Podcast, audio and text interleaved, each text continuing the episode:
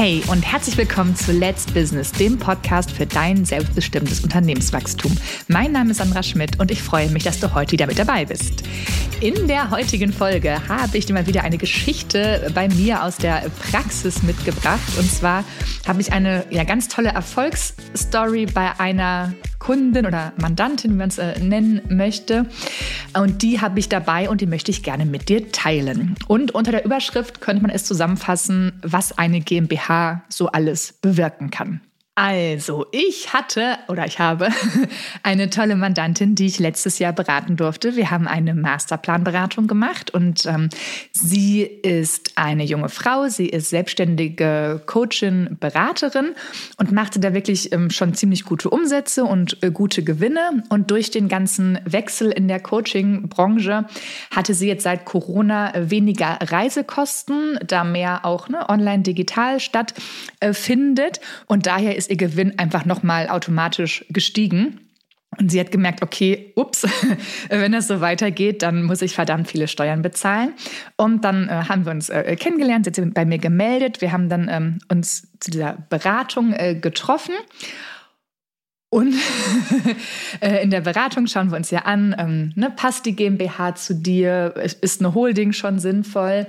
Und eben auch ein ganz äh, wichtiger Punkt, weil ich ja nun mal Steuerberaterin äh, bin, dass wir uns anschauen, welche Steuersparpotenzial hast du mit deiner GmbH? Und ähm, das nochmal vielleicht am, am Rande, so als äh, Randnotiz. Das kam schon mal in der einen oder anderen äh, Folge hier vor, aber nochmal äh, ganz kurz für die, die noch nicht alle Folgen gehört haben. ähm, so eine äh, GmbH, da kann man nicht pauschal sagen, die lohnt sich ab einem Umsatz von 60.000, 80.000, 100.000 oder ne, eher oder später, sondern so der Daumenwert bei der GmbH, dass sie sich auch zum Steuern sparen lohnt, ist, dass du mit der GmbH mehr Gewinn machst, als du privat zum Leben benötigst.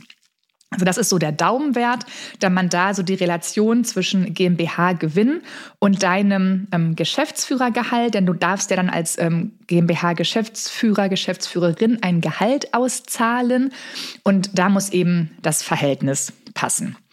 Und bei dieser wunderbaren ähm, Mandantin, die ich beraten äh, durfte, haben wir uns dann auch angeschaut, äh, GmbH, äh, was ist das? Ähm, wie gründe ich das? Wie baue ich das auf? Welches Firmenkonstrukt macht Sinn?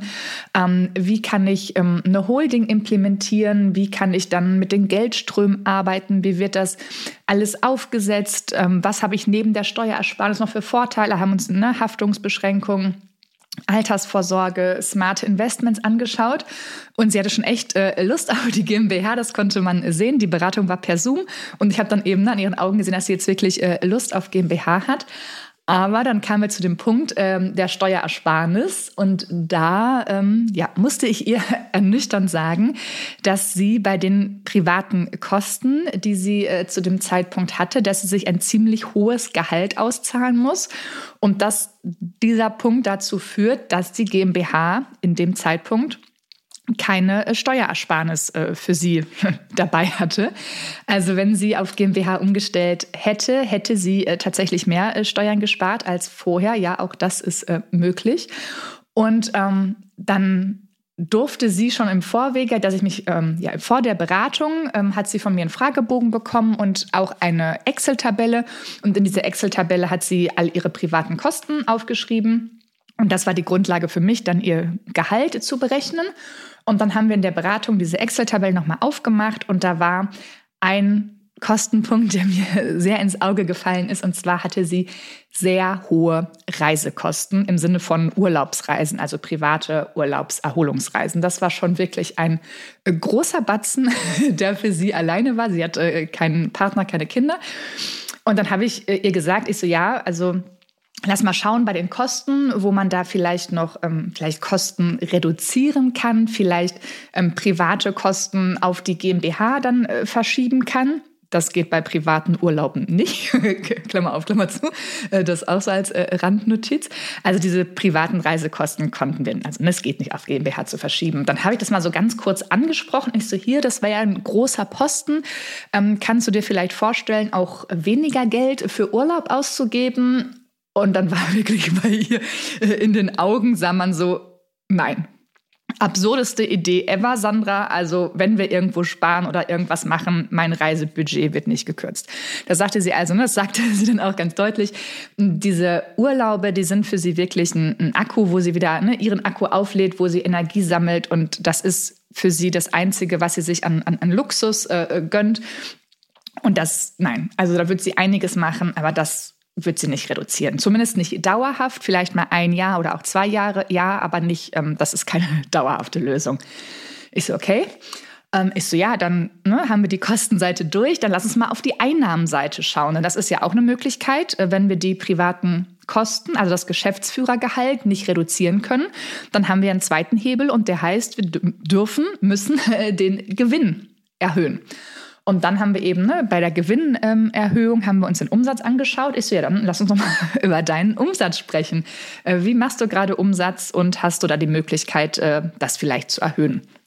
Und dann sagte sie, ach ja, also ich mache ja gerade Coaching und ich mache äh, viel eins zu eins und nee, also da bin ich echt voll. Also ich arbeite jetzt schon so viele Stunden und ja, ich könnte meinen Stundensatz vielleicht noch ein bisschen erhöhen, meinen Tagessatz vielleicht ein bisschen erhöhen, aber Nee, da ist schon jetzt wirklich so zumindest keine signifikante Erhöhung möglich. Ist okay. Dann sind wir, ne, wie ihr vielleicht gerade merkt, in das Thema ähm, Mindset und Glaubenssätze eingestiegen. Und auch wenn immer ähm, viele, die zu mir zur Beratung kommen, sagen, nee, Mindset und sowas, da müssen wir nicht drüber reden, das ist ja eh komisch und äh, Räucherstäbchen und Hokuspokus und sowas. Ähm, ja, häufig landen wir dann äh, doch bei dem Thema Mindset, was nichts mit Räucherstäbchen zu tun hat. Ähm, und dann sind wir da so eingestiegen und dann ja, haben wir ähm, gemeinsam Möglichkeiten entwickelt, wie sie ihren Umsatz denn erhöhen kann. Und dann kamen plötzlich ganz viele Ideen, dass sie Gruppencoachings anbieten kann, ähm, dass sie vielleicht noch ähm, Coach, also Coaches anstellt, die dann auch beraten äh, und unterwegs sind, ähm, sodass sie da nochmal ja, ja, ne, wie Mitarbeiter hat, die für sie auch arbeiten. Und da kamen noch ganz vielfältige Ideen, die dann da aufgepoppt sind. Und am Ende der Beratung war es dann so, dass sie sagte, okay, ich habe es jetzt verstanden, jetzt gerade auf GmbH umstellen ist ne, aus steuerlicher Sicht nicht sinnvoll. Es gibt natürlich viele andere Aspekte, die dann vielleicht dafür sprechen.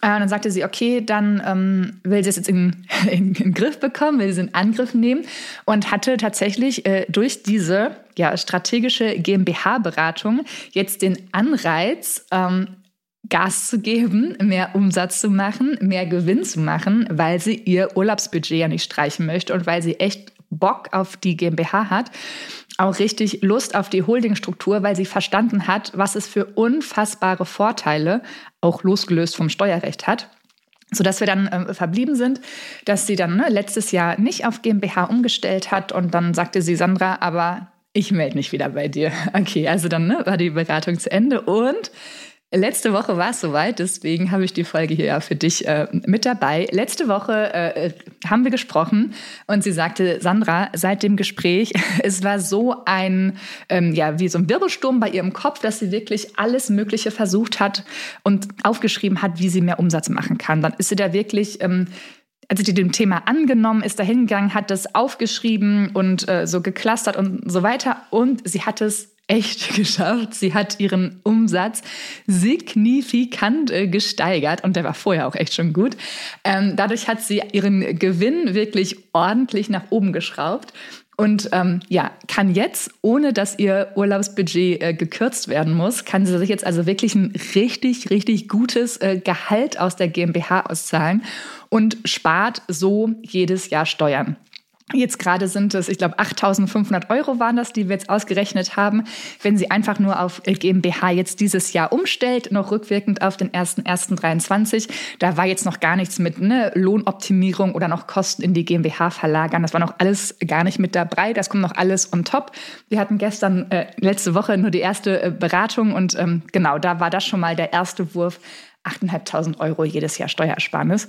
Und ja, ich habe mich so, so gefreut äh, für Sie, dass Sie die Beratung von, einem, von einer Steuerberaterin, dass die wirklich so viel bewegen kann. Und da habe ich wieder gesehen, dass die GmbH, wenn man dieses System verstanden hat und wenn man das haben möchte oder wenn man es dann auch hinterher hat, dass es so viel mehr ist als ein Steuersparmodell, was ja viele sagen, ne? ich habe die GmbH zum Steuern sparen.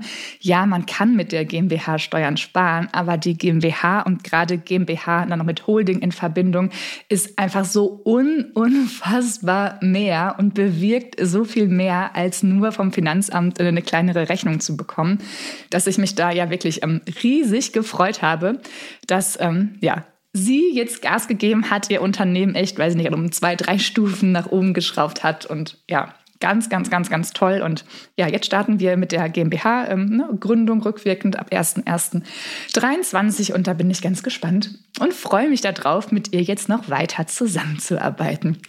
Ja, diese Geschichte, die musste ich äh, mit dir teilen, weil ich sie einfach so, so wundervoll finde. Und vielleicht ist es bei dir ja auch so, dass du gerade denkst, okay, das passt jetzt gerade noch nicht so ganz, mein ne, Gewinn, den ich habe und was ich so privat rausnehme, ha, das passt gerade so.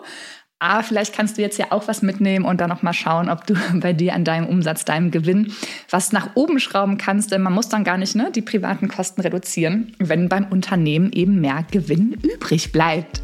Ja, ich hoffe, dass du von der Geschichte was mitnehmen konntest, dass sie dich inspiriert. Und ähm, wenn dir die Folge gefallen hat, dann abonniere jetzt direkt den Podcast in meiner Podcast-App, connecte dich mit mir auf LinkedIn und ich bin gespannt auf dein Feedback zu dieser Folge.